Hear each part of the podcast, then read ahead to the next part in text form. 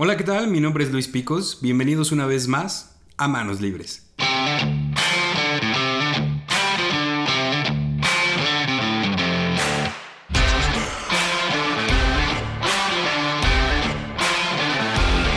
Bienvenidos al segundo episodio de Manos Libres, donde nuestro deseo es que en estos minutos te lleves algo que te haga pensar de manera diferente. Porque cuando logramos cambiar nuestra manera de pensar, cambia también nuestra manera de vivir. Sabes, siempre será más fácil empezar algo que terminarlo. Es por eso que solo se da premios a los que terminan. Nadie recibe un diploma el primer día en la escuela. Nadie recibe un reconocimiento el primer día que empieza su trabajo. A uno se le premia cuando termina, porque no hay mayor satisfacción que ver los resultados de tus objetivos y metas cumplidas. Quiero contarte brevemente la historia del noveno presidente de los Estados Unidos, William Henry Harrison, donde después de una dura batalla por la presidencia fue elegido por sus votantes. En su primer día como presidente dio el discurso inaugural más largo que se haya registrado, de más de dos horas.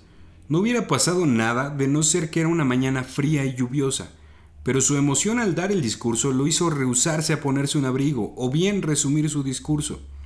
Se le oía orgulloso, prometedor, una persona con muchos, muchos objetivos, pero después de estar en estas condiciones por dos horas, él contrajo pulmonía y murió en menos de un mes. Se le recuerda más por su corto tiempo en la presidencia que por su trabajo realizado. No pudo terminar de la manera que se había imaginado. Será recordado por lo que terminas, no por lo que empiezas. Solo lo que se termina es lo que produce resultados. A veces como personas nos encontramos caminando en un objetivo, sea de cualquier índole, emprendimiento, finanzas, personal, en una relación, entregándolo todo, con muchos planes a futuro, pero cuando las cosas comienzan a ir mal, con problemas, dificultades, sin resultados, por alguna razón nuestra primera reacción es pensar que detenernos, abandonar, es la mejor opción. ¿Sabes algo? No lo es, porque no solo te detienes, sino que empiezas a retroceder aquello que pudiste alcanzar se empieza a perder, por lo tanto provocas un daño colateral. En Eclesiastés hay un principio que dice, en la casa del perezoso pasan muchas desgracias. Primero se cae el techo y después toda la casa. Lo primero que hay que pensar es, ¿cómo un perezoso tiene una casa? Porque seguramente no era perezoso, era trabajador, se esforzó y llegó a tener una casa pero en algún punto creyó estar bien y cayó en una zona de confort. ¿Qué es lo que pasa con nosotros? Nos esforzamos, trabajamos por un negocio, por una relación, pero en un punto creemos estar bien y caemos en una zona de confort y abandonamos los objetivos, abandonamos lo más importante. Entonces nos hacemos una burbuja donde el descanso rebasa el objetivo. Después dice, se le cae el techo y como no hace nada por repararlo, se le cae toda la casa. Si te sientas a ver el problema y no haces nada, pronto verás cómo se cae todo en pedazos. Cuando ves un problema, inmediatamente hay que tomar cartas en el asunto, porque si no haces nada, tarde o temprano se romperá. Hay una frase que dice, lo difícil no existe, simplemente es la acumulación de cosas fáciles que no hicimos cuando debimos haberlas hecho. No es que la deuda sea imposible de pagar, simplemente fueron la acumulación de pequeños pagos que no hiciste cuando debiste haberlos hecho.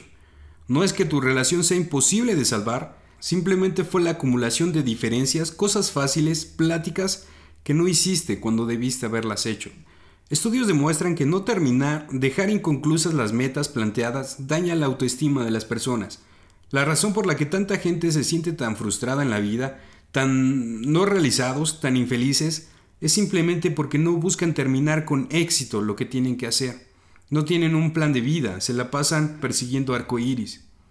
Creemos que el fracaso, la derrota, lo difícil es lo contrario al éxito, pero no es así.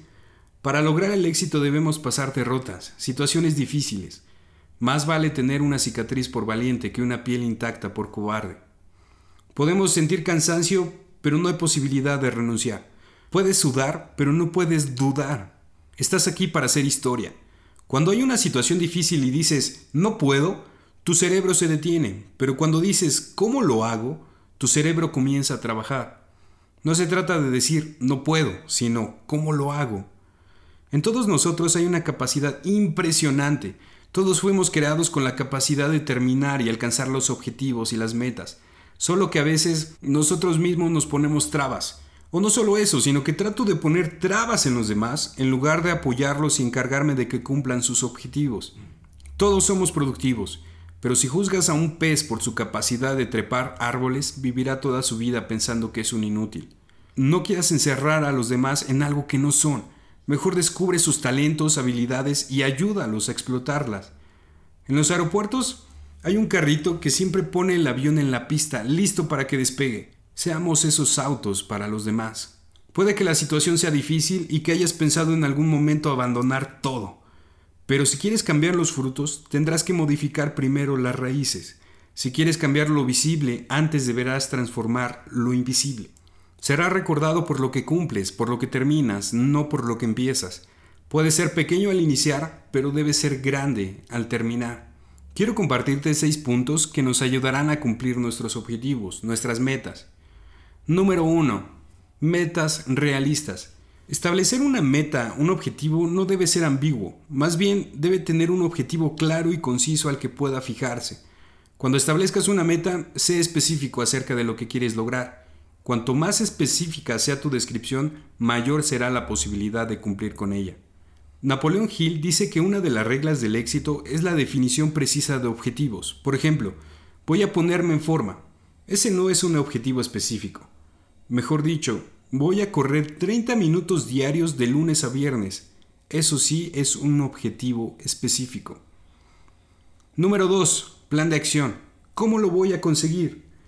Algunas de las preguntas que puedes hacerte al realizar tu plan de acción son, ¿qué es exactamente lo que quiero lograr? ¿Dónde? ¿Cómo? ¿Cuándo? ¿Con quién? ¿Cuáles son las condiciones y limitaciones? ¿Por qué exactamente quiero alcanzar este objetivo? ¿Es mi objetivo alcanzable? La mayoría de las personas nos equivocamos al establecer metas imposibles. En lugar de establecer objetivos imposibles, tus metas deben ser desafiantes pero alcanzables.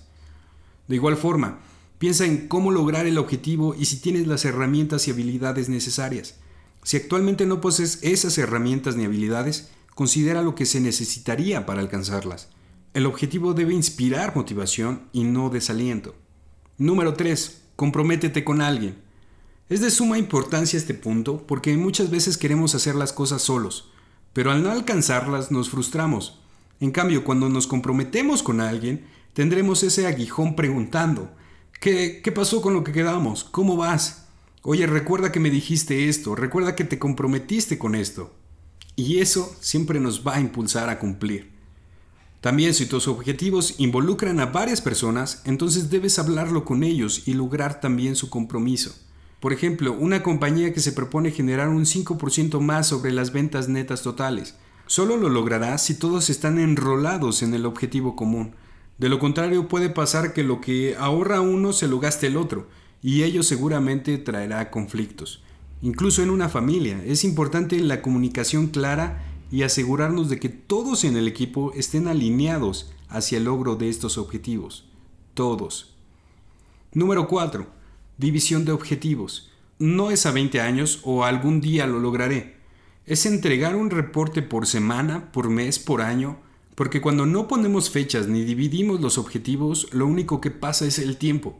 Divide los resultados para que sea un paso a la vez. Por ejemplo, si el objetivo es aumentar las ventas de tu negocio, comienza con un 5%. Después intenta aumentarlo a un 7 o a un 10% al siguiente mes, no en un 30% porque si no se consigue viene la frustración.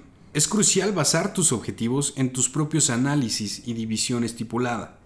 Cualquiera puede establecer objetivos, pero si no tenemos un calendario con fechas establecidas, es probable que no tenga éxito. En caso de no contar con un límite de tiempo, se puede caer en la relajación y el objetivo se puede ir postergando hasta el infinito. Número 5. Trabajo constante. Trabajar por lo que odio se llama estrés. Trabajar por lo que amo se llama pasión. Las metas deben ser orientadas a la acción en vez de cualidades personales.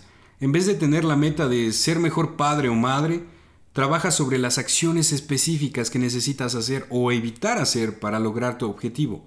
Las metas como voy a jugar con mi hijo por una hora todos los días o no voy a subir la voz cuando discuta con mi pareja son ejemplos de metas orientadas a la acción.